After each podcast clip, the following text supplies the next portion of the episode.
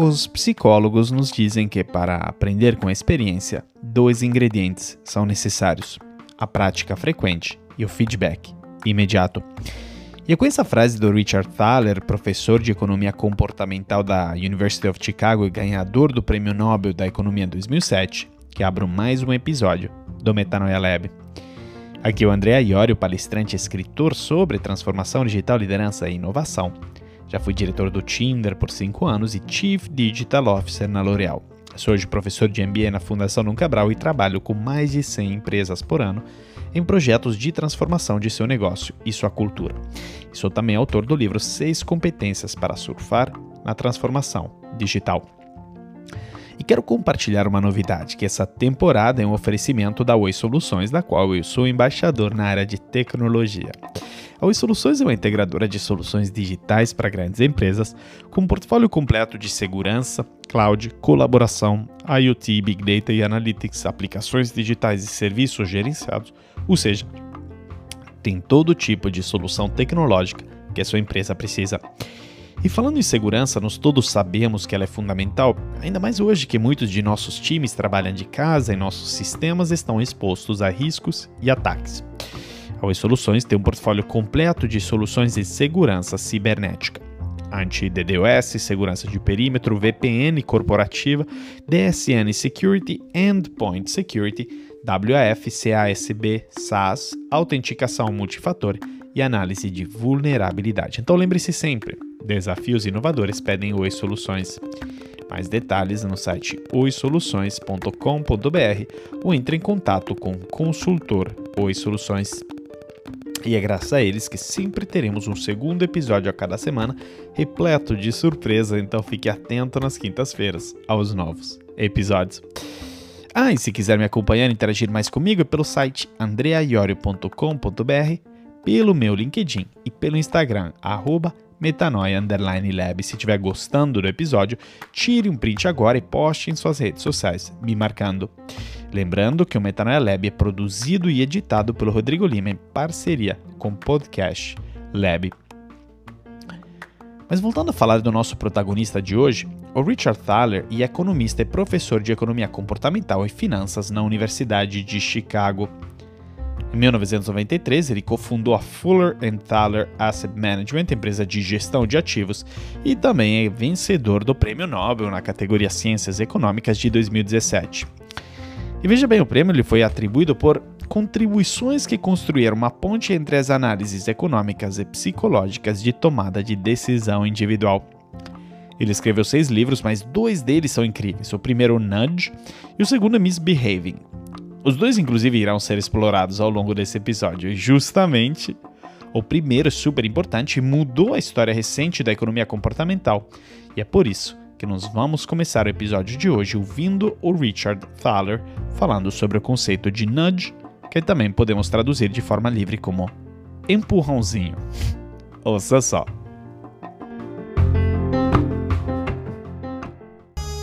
Nudge is any small feature in the environment that attracts our attention and influences the, behavior that we make. Nudging is done by what we call a choice architect, which is a fancy term for anyone who influences the choices that you make. Take the example of the cafeteria downstairs. Somebody had to decide where to put the salad bar, where to put the burgers, where to put the ice cream, where to put the coffee. That person is a choice architect because the arrangement of the food influences the choices that we make. So, for example, in our cafeteria, you have to go by the salad bar to get to the burgers. That increases the chance that you're going to go for the salad, which is a good thing. Nudge, ou empurrãozinho em português, é qualquer pequena característica do ambiente que atrai nossa atenção e influencia nosso comportamento. O ato do nudge é feito por quem podemos chamar de arquitetos da escolha, que é um termo que utilizamos para qualquer um que influencie as decisões que você toma. Pega o exemplo da cafeteria embaixo. Alguém teve que decidir onde colocar as saladas, onde colocar os hambúrgueres, onde colocar o sorvete, onde colocar o café. aquela pessoa é um arquiteto da escolha porque a forma em que é posicionada a comida influencia as escolhas que fazemos. Por exemplo, em nossa cafeteria, você tem que passar pelo balcão das saladas antes de ir buscar os hambúrgueres, o que de fato aumenta a chance que você vai escolher a salada. O que é bom.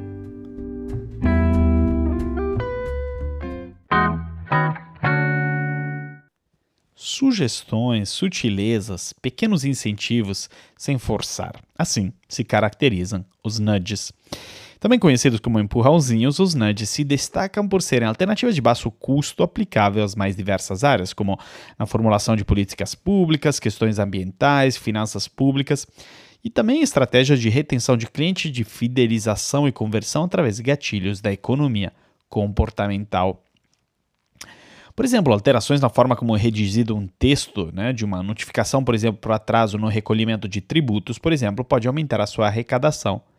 Do mesmo forma que cores calmas e a presença de um conciliador em uma sala podem favorecer um acordo.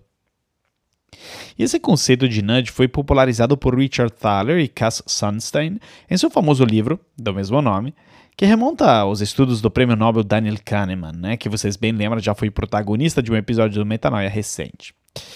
Em seus experimentos, né, fundamentalmente, o Thaler questiona a visão clássica da economia de que as decisões humanas são tomadas com base em uma análise racional de custo-benefício.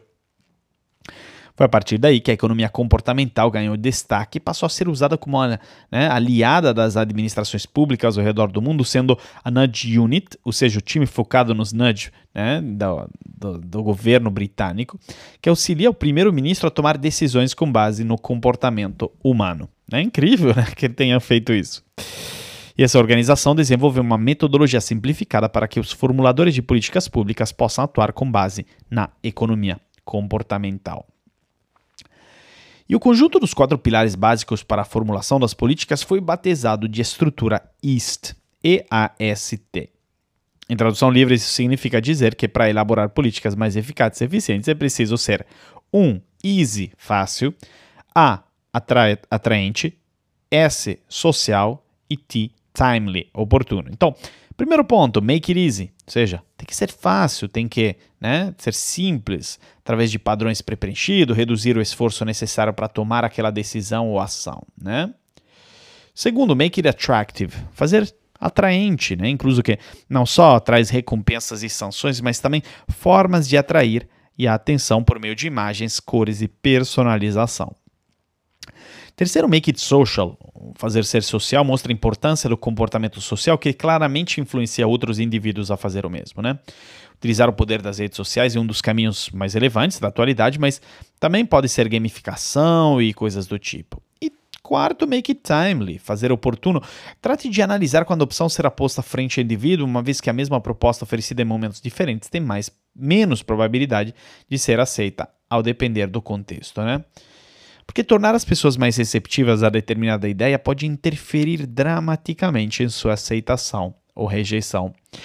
Aqui também se inclui a questão da imediatividade, sendo necessário levar em consideração que as pessoas tendem a se inclinar por benefícios no curto prazo, em detrimento do longo prazo.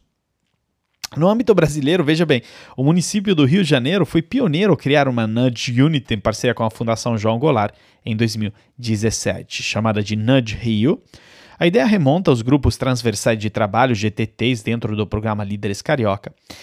E em 2015 o grupo atuou na tentativa da diminuição da dívida de, do IPTU, né? É um experimento feito com 400 contribuintes.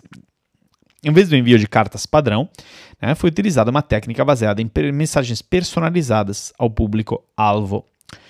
Os chamados direcionados contavam, por exemplo, com reforço positivo de afirmar que o bom cidadão paga os impostos e o retorno foi uma ampliação de 200% na arrecadação do IPTU em atraso naquele ano. Os resultados da NAD Rio chamaram a atenção também quanto à, à, ação da rematrícula dos alunos da rede municipal, em que obteve sucesso diminuir as longas filas e aumentar as matrículas online apenas com envio de mensagens personalizadas para os pais, né? fazendo o site também mais intuitivo. E olha o que é interessante disso tudo, que essas ações não são caras nem muito demoradas e às vezes têm impactos muito maiores do que grandes investimentos. O que se deseja aqui ressaltar é que o comportamento humano precisa ser levado em consideração na elaboração e implementação de qualquer política pública ou ação governamental, notadamente pelo fato que nem todas as pessoas terão a mesma reação ou tomarão as mesmas decisões. Daí a necessidade de aderência ao público-alvo. Conclusões aparentemente simples, como o fato de que as pessoas tendem a manter o status quo, a inércia, né?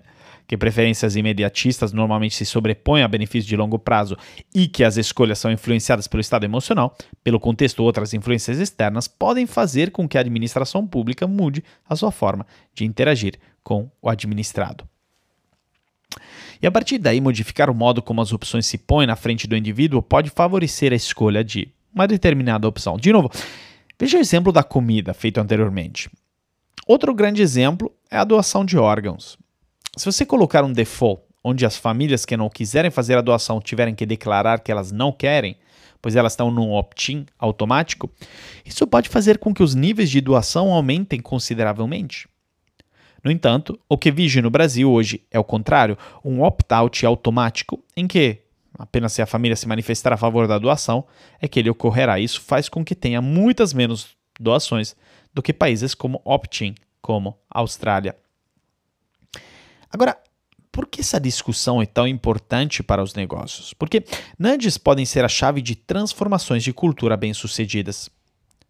Sabemos que transformações culturais são extremamente difíceis porque elas não envolvem mudanças só de missão, valores e lemas da empresa, mas envolvem mudanças nos comportamentos do dia a dia dos colaboradores. E sabemos como mudanças comportamentais são extremamente difíceis.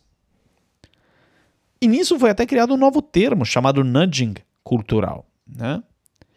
Como funciona isso? Bom, vamos começar esclarecendo o fato que nos associamos mudança com seres humanos com risco, assim que ficamos com medo quando devemos mudar comportamento. Nós não gostamos de ser mandados né, mudar o nosso comportamento. Mas a, verdade preferimos ser orientados na direção certa em vez de ser microgerenciados e simplesmente informados sobre o que fazer, né?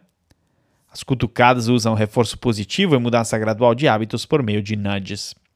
Eu gosto de um exemplo de que vem do meu próprio trabalho, de como funciona um nudge aplicado à área, por exemplo, de treinamento de empresas, né? Muitas empresas para as quais dou palestra mais tarde me procuram para desenvolver programas de desenvolvimento das competências dos líderes. Do... E, né, praticamente o que, que acontece? Eles chamam dizem: Ó, oh, tudo bem, André, depois da palestra você nos inspirou, mas é, o comportamento não mudou. Então, nos ajude a mudar o comportamento e desenvolver essas competências na prática. E confesso que no começo eu estava perdido.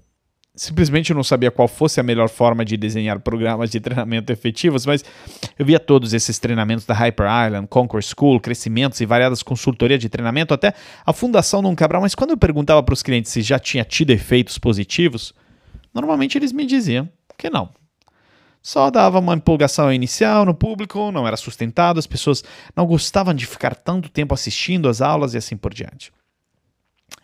Foi assim que eu percebi, talvez justamente por não ser um expert da área, mas sim um principiante, que os treinamentos tinham grandes problemas. Não eram sustentados ao longo do tempo, eram concentrados em poucos momentos ao longo do ano. Também entendi que eles requeriam a pessoa sentada por muito tempo à frente de um computador, que é algo que as pessoas já não aguentam mais e também que eram muito focados em transmitir informações, mas nem tanto em fazê-las serem bem absorvidas pelos ouvintes. Né? Três grandes dores que eu fiquei pensando a fundo em como resolver, e a simplificação inerente ao Nudge me levou a desenhar um seguinte projeto junto à Globo. Ou seja, um podcast semanal exclusivo para os colaboradores da Globo, obviamente em formato áudio, onde cada semana um grupo também tinha que se reunir para elaborar o seu próprio podcast para subir na plataforma. Voilà!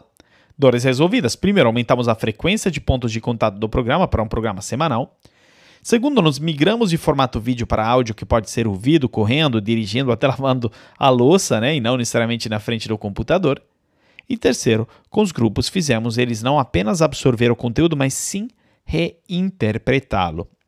Isso é nudging na prática, porque para acelerar a transformação digital na companhia ao mesmo tempo, por que, que nudging é tão importante? Porque nós somos cheios de vieses de nos fazem tomar péssimas decisões. Quem lembra da parte no episódio sobre o Daniel Kahneman, onde demonstramos a alta irracionalidade do ser humano? Pois bem, nós temos que entender melhor os vieses e por que nos fazem comportar mal ou misbehave em inglês, resgatando o título do livro do Richard Thaler, que é Misbehaving, e do qual ele nos fala na próxima frase. Ouça só. This book is the culmination of a life of misbehaving and studying the misbehavior of others. It's really about the way actual people behave as opposed to the way that economists think people behave or the way they uh, the people in economic models behave who are highly rational, unemotional creatures, kind of like Spock in the Star Trek series. And the people I study are humans uh, that are closer to Homer Simpson than Spock. And we humans um, don't always choose the right thing. Sometimes we overeat. Sometimes we exercise too little. Uh, many of us have trouble saving enough for retirement. Esse livro é o ápice de uma vida de comportamentos errados e de estudo dos comportamentos errados dos outros. É realmente sobre a forma em que as pessoas reais se comportam, em contraste com a forma em que economistas pensam que seja a forma em que as pessoas se comportam. Ou que as pessoas em modelos econômicos se comportam, que são criaturas altamente racionais e com poucas emoções. Um pouco estilo Spock em Star Trek. As pessoas que eu estudo são humanos que são muito mais semelhantes ao Homer Simpson do que Spock, e nós humanos nem sempre escolhemos a coisa certa. Às vezes comemos demais, às vezes fazemos pouco exercício, muitos de nós têm dificuldade em poupar o suficiente para a aposentadoria.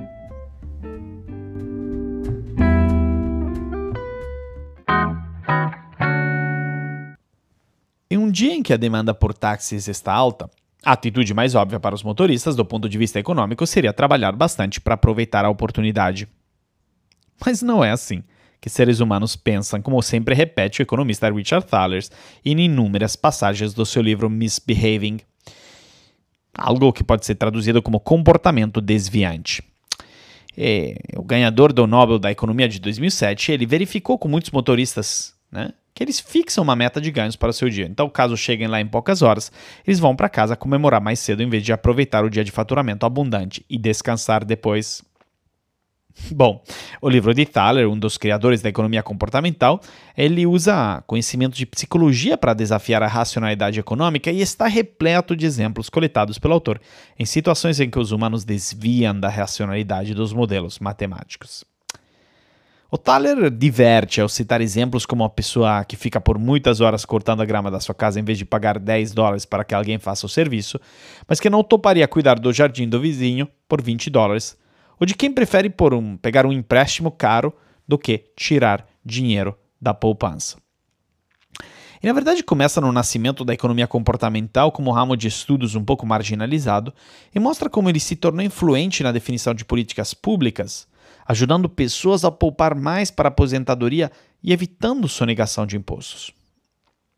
Mas a parte mais importante na qual eu quero focar do livro é a parte dos vieses. E vamos começar entendendo o que, que são vieses e por que eles são tão importantes. No site economiacomportamental.org, que é o maior núcleo brasileiro sobre economia comportamental, do qual gosto bastante do trabalho, tem uma página de glossário muito legal. Eu quero começar com um termo que é heurísticas. O que, que são heurísticas? Bom, elas são atalhos mentais ou regras empíricas para encontrar uma solução para dado problema. A utilização de regras heurísticas pode gerar vieses nas decisões, e uma vez de decisão, uma tendência sistemática de violar os axiomas da racionalidade comum. E, digamos, segura, porque tem muitos vieses, ao ponto que na Wikipedia são listados quase 200 vieses cognitivos e comportamentais. Mas aqui eu quero focar nos principais, tá? Não vamos cobrir os 200. E vamos focar naqueles mais importantes, entender por que são tão importantes e quais implicações eles têm para a vida e para os negócios. Então vamos lá. Primeiro, aversão à perda. Aqui a tendência dos indivíduos a serem mais apertado, afetados pelas perdas do que pelos ganhos. Dessa forma, a satisfação de se obter determinado ganho é menor do que o sofrimento da perda equivalente. Veja bem, o Kahneman e o Tversky, em 1979, fizeram um experimento para explicar esse efeito. Imagine um jogo de cara ou coroa. Se você der cara, você perde 100 reais. Caso der coroa, você ganha 150. Você aceitaria essa aposta? Apesar do valor esperado da aposta ser positivo, você se candidata a ganhar mais do que pode perder, muitas pessoas não aceitam. Agora, e se os valores fossem, se der de cara você perde 100, caso der coroa você ganha 250? Você aceitaria essa aposta? E em diversos experimentos sobre esse tema, se observou que somos em média duas vezes mais impactados pela perda do que pelo ganho. Segundo efeito é o chamado efeito posse ou dotação, onde a inclinação de um indivíduo é de valorizar mais um item que possui do que o mesmo item, caso não faça parte né, dos seus bens. Ele pode ser observado pela diferença entre os valores que os indivíduos demonstram estarem dispostos a receber por um bem possuído, né, chamada disposição a receber, e os valores que eles estão dispostos a pagar pelo mesmo quando eles não o possuem, disposição a pagar. Veja bem, o economista Jack Natch realizou um experimento famoso que evidencia o efeito posse, onde a metade dos participantes recebia uma caneca como recompensa para participar do preenchimento de um questionário. Após o preenchimento, foi oferecido para os participantes a possibilidade de trocarem suas canecas por uma barra de chocolate. O mesmo foi feito no sentido inverso para outra metade dos candidatos, ou seja, esses foram recompensados com barra de chocolate e foi oferecido para eles trocarem por uma caneca. E a porcentagem de candidatos que trocaram suas dotações iniciais foi bem menor do que a porcentagem de candidatos que permaneceram com o mesmo bem recebido inicialmente. Terceiro ponto é o viés do status quo, onde a preferência de um indivíduo para manter seu estado atual né, é, é o, é mais ou menos esse o viés, né? É, mesmo se uma alteração da sua situação proporcionasse um aumento de bem-estar. Esse viés estimula o indivíduo a permanecer no nível de referência atual, e como diria uma frase famosa do Mágico de Oz, não há lugar melhor do que o nosso lar, não é? Nós uh, gostamos do familiar, somos avessos à perda potencial que atribuímos a uma nova decisão, então, como resultado, as pessoas muitas vezes escolhem opções predefinidas, mesmo quando muitas outras estão disponíveis até mesmo opções arbitrárias que definem o status quo que desempenham papéis extremamente importantes na tomada de decisões. Vamos ver quem aqui conectou logo com o exemplo dos doadores de órgãos mencionados antes? É isso. Quarto viés aqui é sobrecarga de informações. Porque aqui a presença de muitas informações no ambiente impede o indivíduo de avaliar e tomar uma boa decisão. Em um experimento clássico de Linegar e Leppen, foram apresentados dois cenários em um supermercado. Na primeira dela foi montado um stand com 24 opções de geleias e os consumidores podiam experimentar todas elas. Na segunda situação, foi montado um stand com apenas seis opções de geleias e os consumidores também podiam experimentar todas. E foi verificado que no primeiro cenário, em que os consumidores tinham muitas opções, isso atraiu mais consumidores com stand né, do que menos opções. Inegar e Lepper constataram que 60% das pessoas que passaram por esse stand né, e 40% pararam no stand com menos opções. Surpreendentemente, essa atração inicial não levou à compra, porque apenas 3% dos consumidores efetivamente compraram algum tipo de geleia quando pararam no stand com um número maior de opções, enquanto 30% dos consumidores compraram quando pararam no stand com menor número de opções. O quinto ponto é o viés do sunk cost, ou do custo já incorrido. É, isso é bem documentado, né? Que ocorre quando colocamos dinheiro, tempo ou qualquer outro tipo de investimento em algo e descobrimos que não conseguimos atingir, atingir nossos objetivos nisso, né? Nestes casos, há uma tendência das pessoas continuarem a investir dinheiro, tempo, mesmo sabendo que isso poderá ser em vão. Daí o nome sunk cost, que é custo afundado onde persistirem más decisões devido a um apego irracional a algum projeto, mesmo sabendo que não poderemos recuperar nossos investimentos, é algo comum de se encontrar no dia a dia de qualquer pessoa. Usar o produto para fazer seu dinheiro valer a pena, fundamentalmente. Porque suponha que você assine uma academia de ginástica por 12 meses, custando 40 dólares por mês. Aí você se compromete a gastar 12 meses, né, 40, 480, e depois de assinar o seu contrato, você se comprometeu efetivamente, então, com 480 dólares. Esse é um sunk cost, você não pode recuperá-lo. Se você vai à academia ou não, não faz diferença no sunk cost. Mas agora suponha que você machuque o braço. A decisão de maximizar a utilidade seria não ir à academia. No entanto, por causa do investimento de 480, nós podemos sentir que precisamos fazer o nosso dinheiro valer a pena e, portanto, vamos para a academia, embora seja melhor descansar em casa.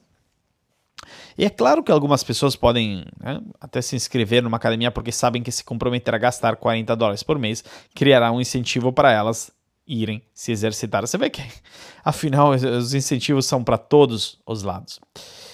E sexto, o efeito da dominância assimétrica, né? também chamado de efeito isca.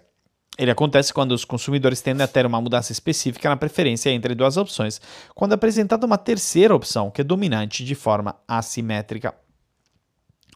A é melhor do que B em um atributo, mas não tão bom em um segundo atributo. Agora, adicionando a terceira opção, sei lá, C, que é pior do que a B em ambos os atributos, a preferência do consumidor poderá mover-se no sentido do B. O C pode ser chamado de isca, porque não é realmente preferível, mas desloca a escolha entre as outras duas opções. Agora vamos por um exemplo famoso. Por exemplo, uma página de assinatura da revista né, The Economist. É, o professor Danarielli testou o fenômeno com os alunos do MIT pedindo para que escolhessem entre três tipos diferentes de assinaturas mensais. Primeiro, uma assinatura mensal online de 59 dólares. Tá? Segundo, assinatura impressa por 125 dólares. E terceiro, assinatura impressa mais versão online por 125 dólares. Obviamente, nesse cenário, 84% das pessoas escolheram a opção 3 e só 16% assinatura online. Ou seja, as pessoas preferiram a opção C. Ninguém escolheu a opção P. Depois ele testou um segundo cenário no qual ele pediu que as pessoas imaginassem que a The Economist forneceria apenas duas opções: assinatura online por 59 reais, assinatura, 59 dólares, assinatura impressa mais versão online por 125 dólares. Quando as opções foram apresentadas dessa forma, 68% dos participantes escolheram assinatura online e 32% escolheram assinatura impressa mais online. Ou seja, eles passaram a preferir a opção A à opção C e aconteceu uma violação na consistência das preferências. Por isso é tão importante estar atento a como você desenha suas propostas comerciais, não é? Ou como exibe preços.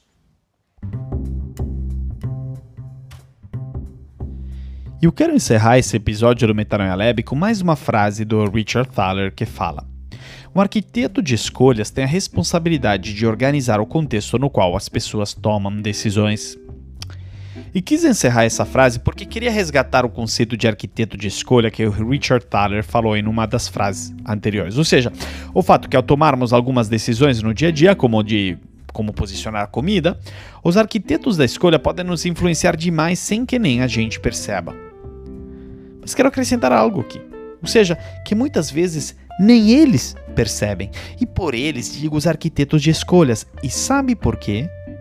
Porque a gente é arquiteto de escolha o tempo todo, mesmo sem saber.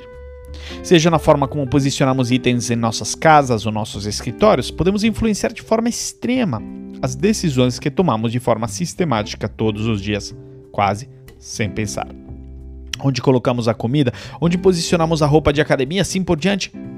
Ou ao mesmo tempo, a forma em que montamos um relatório ou em que preparamos uma proposta comercial pode ter enormes implicações sobre a forma em que nossos times ou nossos clientes agem.